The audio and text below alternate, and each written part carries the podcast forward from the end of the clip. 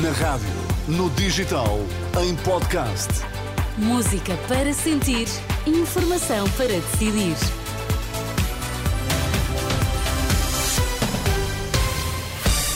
Bom dia, seja bem-vindo. Boa terça-feira. Olá, Sérgio Costa. Bom, Bom- dia. bom dia, Ana. Vamos contar que notícias marcam esta manhã, Sérgio. Casas sobrelotadas, situação fora de controle total, cenário na moraria em Lisboa, um ano depois do incêndio que vitimou dois migrantes.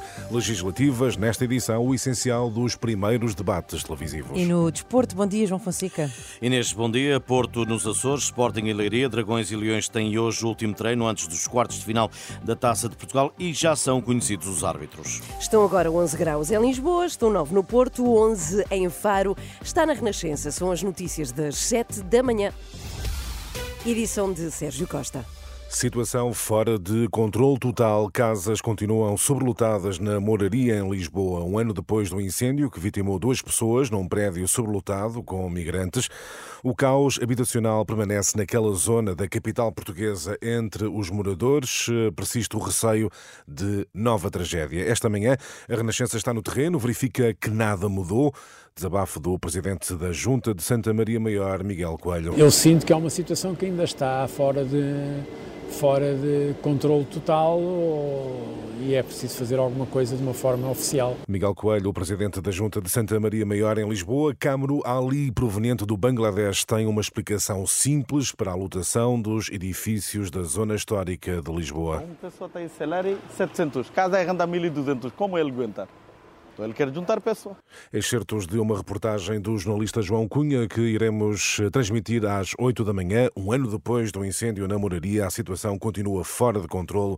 As casas estão eh, sobrelotadas.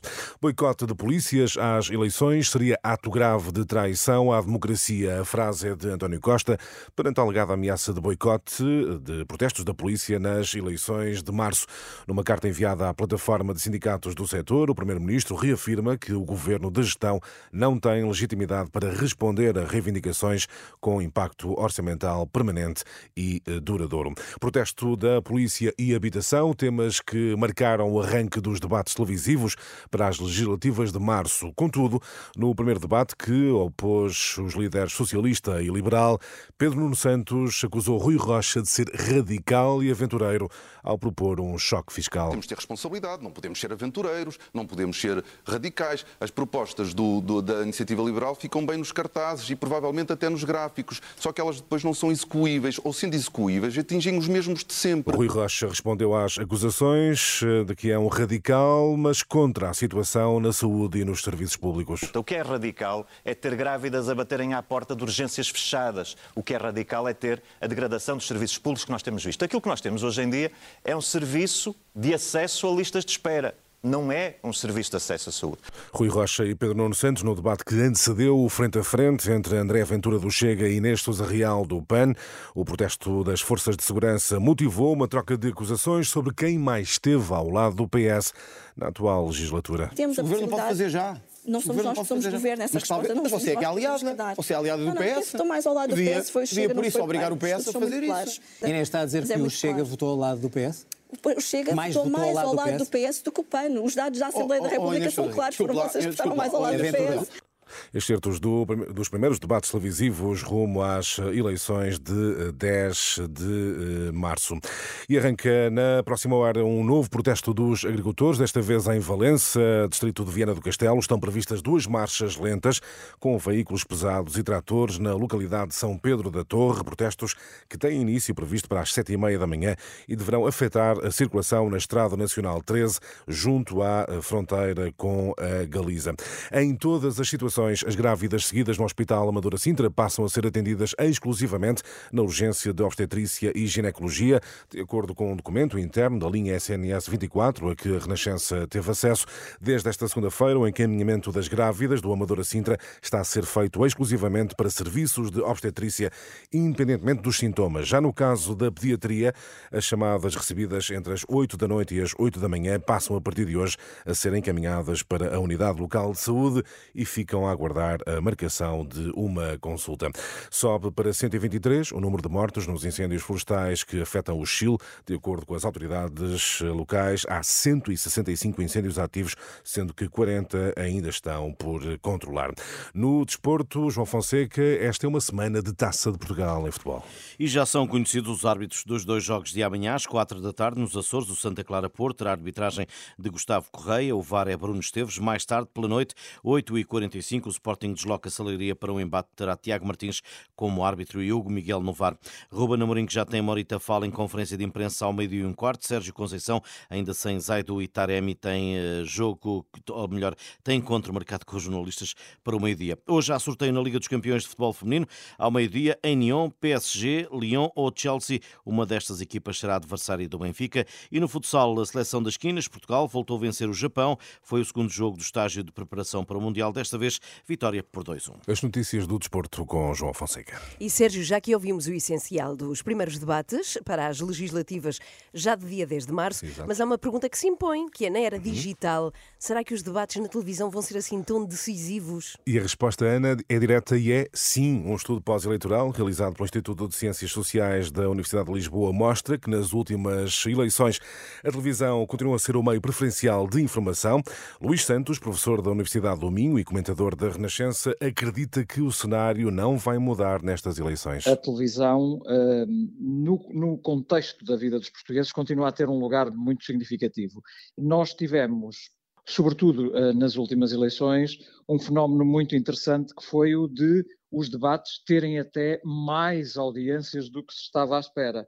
Mas este ano vamos esperar, pelo menos pelos primeiros debates eh, muito relevantes, para perceber se isso era uma tendência que vai manter-se ou se, ou se te- teve a ver com outro tipo de fatores, nomeadamente o facto de, naquela altura, ainda se viverem algumas restrições por via da pandemia. Luís Santos deixa, contudo, um alerta: é impossível quantificar o impacto das redes no processo eleitoral. Não devemos deixar de valorizar o que acontece nas, nas redes sociais, porque, sobretudo para algumas gerações, isso pode até, nesta altura, e de certeza em anos eh, futuros, vir a ser mais relevante do que o que acontece no contexto, digamos, dos média tradicionais. E, portanto, é muito importante que as pessoas prestem atenção ao que acontece nos debates, naturalmente, mas eu acho que temos todos que andar bem atentos ao que também acontece fora destes espaços tradicionais. A análise de Luís Santos, ouvido por José Pedro eh, Frazão. E a fechar esta edição, uma notícia que pode ser surpreendente. Uma música que deverá ser tocada durante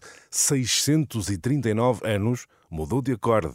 Perceberam bem? 639 anos, que deve durar esta música, Sim. mudou de acorde. A mais longa e lenta composição musical da história celebrou ontem um dia especial, ao mudar de acorde pela primeira vez em dois anos, e multidões reuniram-se na cidade alemã de Alberstadt para testemunhar esse raro momento. É uma composição de John Cage. A peça experimental chama-se As Slow as Possible, tão lento quanto possível, isto na tradução em português. Não deverá terminar de ser tocado até o ano de 2640 e soa mais ou menos assim. Isto faz lembrar o espaço 1999. Um bocadinho, um bocadinho. Um bocadinho, mas é isto que se ouve nesta que é a peça Mas mais. onde se ouve? Em Alberstadt, numa igreja, uma igreja. Ah, numa igreja. igreja de Burchardi, na cidade alemã de Alberstadt. É lá que está a ser Ok. tocada, deverá ser tocada até 2640. Todos os pormenores desta longa história, digamos assim, em rr.pt. E tocada por quem? É isso. Está o órgão sozinho a tocar. Ah, É verdade. O John Cage é uma pessoa E surpreendente. depois de dois em dois anos ou três em três anos, quando tiver que mudar o acorde, vai lá alguém, altera o acorde e o órgão continua a tocar sozinho. noutra, é tudo noutra Eu vi uma notícia com fotografia, com imagens que mostravam muita, muita gente, filas enormes de pessoas à porta desta igreja É para assistir a esta, esta mudança de Este acorde. raro momento, uma mudança de acorde O John música. Cage, que, Cage, disse eu Cage, que recordemos, foi aquele senhor que também fez um álbum inteiro que, que não, que era silêncio. Sim, Um exatamente. 4. ponto- Ok, ok, sim é senhora. Também há algo a dizer na música, o silêncio. Portanto, alguns no mundo está a acontecer a maior Sim, música de sempre. Em E- eh, Alberstadt, Ok. na Alemanha. E que Portanto, dura fica 600 aqui. anos. Não dá para dançar. Não, não. esta não dá, só para ouvir um bocadinho. Até Mas já. dá para passar de pais para filhos, para netos, Sim, para sim, isso. sim, sim, para Bom, múltiplas gerações. até já, Até Sérgio. já. 7 horas, 9 minutos. Bom dia.